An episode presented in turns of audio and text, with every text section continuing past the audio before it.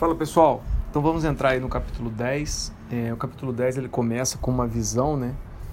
E essa visão, na verdade, o livro de Ezequiel ele traz muitas visões. Algumas visões a gente consegue entender muito bem aquilo que é, as visões retratam, ou a metáfora, ou a, o fundo né, que, que tem é, por trás dessas histórias. É, e aqui no capítulo 10 ele começa falando, né?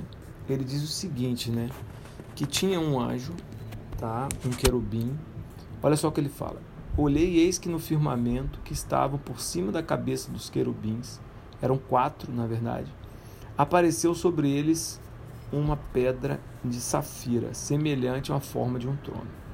E falou ao homem vestido de linho, dizendo: Vai por entre as rodas que está debaixo dos querubins e enche as mãos de brasas acesa dentre os querubins e espalhas sobre a cidade. Ele entrou à minha vista.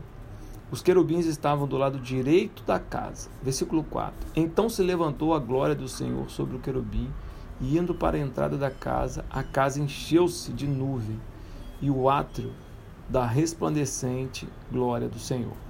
Então essa era a visão que existiam quatro querubins e que embaixo dos querubins haviam brasas e ele disse para o homem para pegar querub... as brasas e espalhar sobre a cidade. E a gente vai perceber o seguinte, que as brasas elas são como um instrumento de purificação e que a ordem né, era que o povo, por meio da palavra que era pregada pelo profeta, que aquelas palavras seriam brasas de purificação para aquele povo. Mas a gente vai perceber que, apesar das brasas purificarem, nem sempre o povo quer ser purificado. E a gente vai ver que, assim como as brasas elas abençoam e purificam, né? mas aqueles que não querem receber as brasas, muitas vezes, elas. É... O não querer receber gera também algumas consequências que a gente vai ver no capítulo 11, tá certo?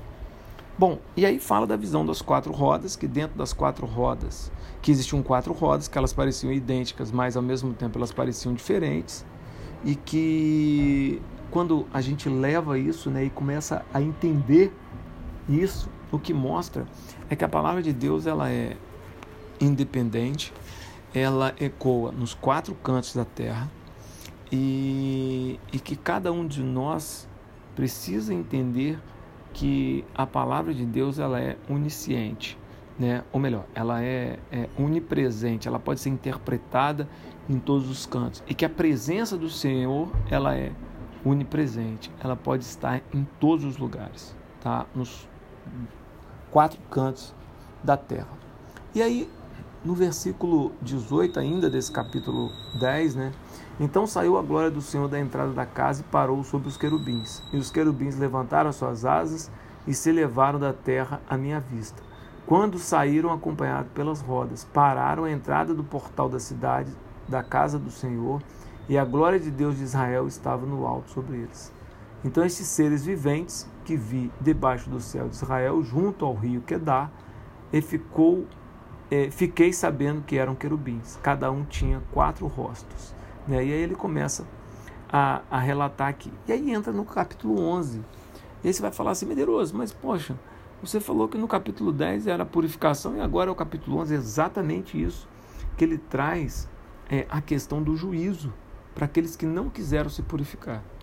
Que apesar dos sinais, apesar das brasas espalhadas, apesar da palavra de Deus ela ser onisciente, onisciente não, ela ser onipresente, né? apesar da glória do Senhor ser onipresente, ela, muitas pessoas não querem, é, digamos assim, receber essa benécia do Senhor, que é ser purificado pela sua palavra. E aí no versículo, no capítulo 11, fala do juízo de Deus contra os chefes do povo, tá? E é, fala, prediz, né? Não só o juízo nos chefes dos, po, dos po, do, nos chefes do povo, como diz também é, que Deus fala o seguinte lá no versículo 11: Esta cidade não vos servirá de, de panela, nem vos servirás e nem vós servireis de carne no seu meio. Nos confins de Israel vos julgarei, e sabereis que eu sou o Senhor, pois não andas nos meus estatutos, nem executa os meus juízos.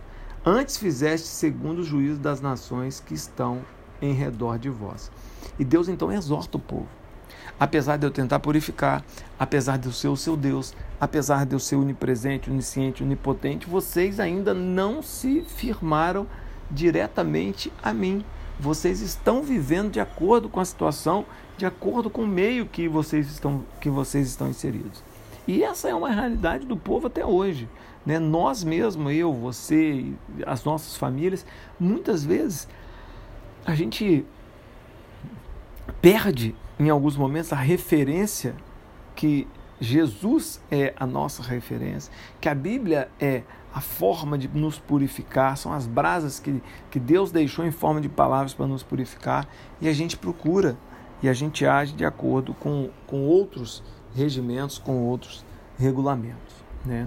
Mas aí vem o versículo capítulo 12, onde o profeta descreve o cativeiro, onde se fala do exílio. Né? Ele fala aqui o seguinte: a vista deles, pois, traze para a rua do dia a tua bagagem de exílio, pois à tarde sairás à vista deles como quem vai para o exílio. Né? E aqui então prediz o cativeiro do povo. Abre um buraco na parede, à vista deles, e sai por ali. E aqui no, no versículo 12, no capítulo 12, a gente vê né, como é triste o estado do homem surdo e cego. Né? É, é o pior estado quando que o homem pode chegar é ele não ver né, aquilo que Deus faz e não ele ser surdo, né? Não ouvir o que Deus fala e ser cego, de não ver os movimentos que Deus faz para agraciá-lo, para que ele possa se reconciliar, para que ele possa estar junto do Senhor. E Deus fez isso no passado e Deus faz isso ainda hoje movimentos para que eu e você estejamos cada vez mais perto deles, mais dele. Mas muitas vezes a gente não vê, muitas vezes a gente não percebe, não percebe. Muitas vezes a gente não entende é, os ensinamentos que Deus tem para nós, né? Bom, espero que nosso áudio já está ficando longo. Espero que eu e você a gente possa entender né, que a palavra que o Senhor deixou, ela serve de brasa para nos purificar. Que eu e você, a gente possa entender que a gente não deve se guiar pelos povos que estão ao nosso redor, pelas pessoas que estão ao nosso redor, pelo costume que está ao nosso redor, pelas coisas que as pessoas que estão ao nosso redor fazem.